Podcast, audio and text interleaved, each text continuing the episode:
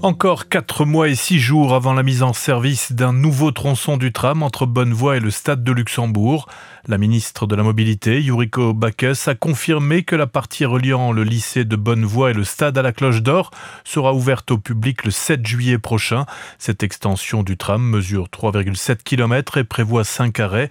De l'autre côté de la ligne, l'ouverture du tronçon reliant le Kirchberg à l'aéroport du Findel est prévue pour le printemps de l'année prochaine.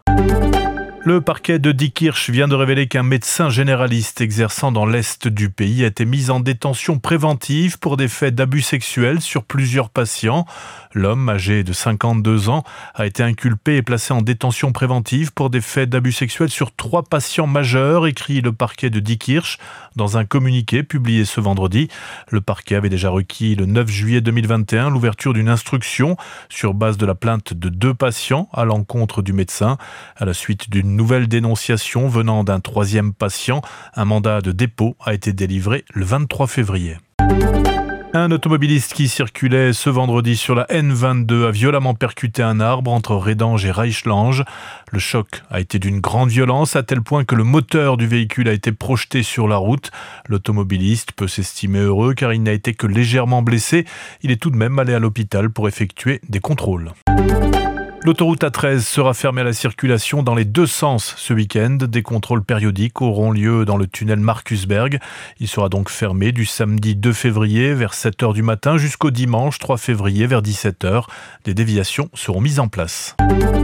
La communauté internationale souligne l'urgence d'un cessez-le-feu humanitaire et réclame une enquête après des tirs israéliens sur des civils palestiniens et une bousculade pendant une distribution d'aide jeudi à Gaza qui ont fait plus de 110 morts selon le Hamas.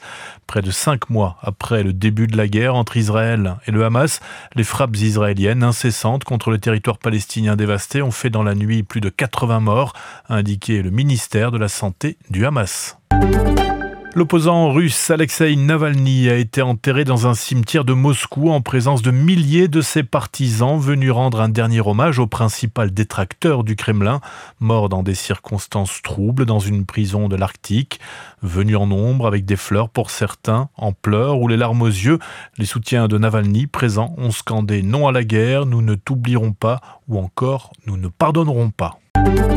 Le parquet fera appel de la condamnation de Dani Alves, ancienne star du Barça et du PSG, afin d'obtenir une peine plus lourde que les 4 ans et demi de prison auquel il a été condamné en février pour le viol d'une jeune femme. L'ex-joueur, âgé de 40 ans, a été condamné le 22 février par un tribunal de Barcelone à 4 ans et demi de prison ainsi qu'à verser 150 000 euros à la jeune femme. Les faits se sont déroulés en décembre 2022 dans une discothèque, des faits pour lesquels le parquet avait réclamé 9 ans de prison. Retrouvez toute l'info du Luxembourg et de la Grande Région sur rtlinfo.lu.